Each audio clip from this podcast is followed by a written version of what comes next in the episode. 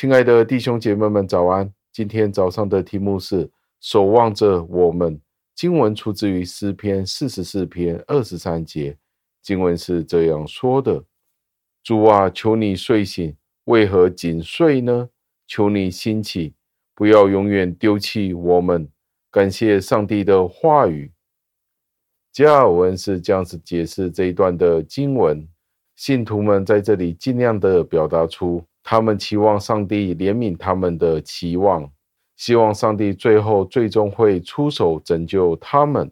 虽然上帝这样子地准许信徒们这样子的祷告，使用一种非常婆妈的方法去祈求上帝，祈求上帝起来醒来，但是他们应该完全地相信，上帝是一直看顾着他们的安全。我们必须要提防一种想法，那就是上帝完成了创造这个世界以后，就离开，回到天家了，悠闲自得。这其实是出自于我们自己的本性，对于上帝那种我们完全不理解而发出的一种想法。所以在这里，近前人祈求上帝提供一种证据，去证明上帝并没有忘记他们。也没有延迟去伸出他的援手。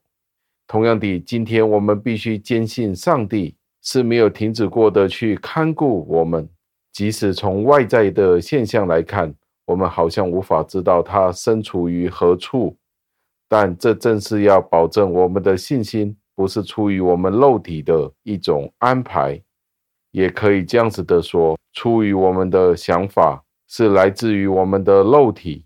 因此，信徒们应该经常的在上帝面前表现出这种相反的观点。当我们这样子做的时候，我们就会将本来属于我们败坏的本性那一种的病态，可以从我们的心里面把它掏出来，反映出我们真实信仰的那种贞洁和我们的特质。当我们的祷告与我们的肉体混合在一起的时候，我们的祷告是有可能被玷污的。加尔文也承认这样子的想法是真的。但是，当上帝允许我们使用我们的时候，让我们考虑，在他的怜悯、在他的良善之下，上帝连这样子的错误都可以把它抹去，以至于我们的祷告不被玷污。正如今天我们的眼皮时时刻刻在上帝的驱动之下。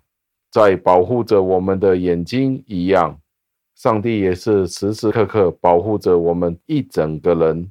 试想一下，上帝是如何在你不知情的情况之下去保护着你。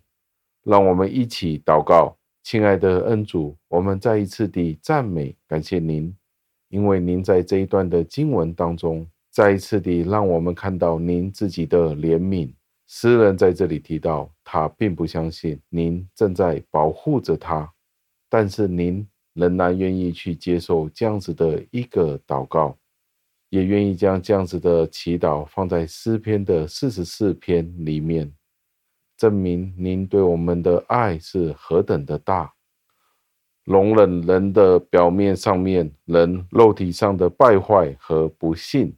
表面上的不幸，其实是在我们心灵的深处。其实您知道，我们都是相信的，但是可能是在我们的祷告当中，在我们的说话当中，隐透出一些怨气。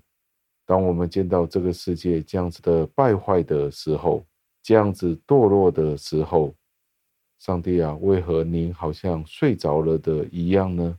所以诗人在这里求您兴起。也求您不要丢弃我们，纵然我们的信心有软弱的时刻。主啊，多谢您，求您垂听我们的祷告，赞美感谢您，侍奉我主耶稣基督得胜的尊名求的，阿门。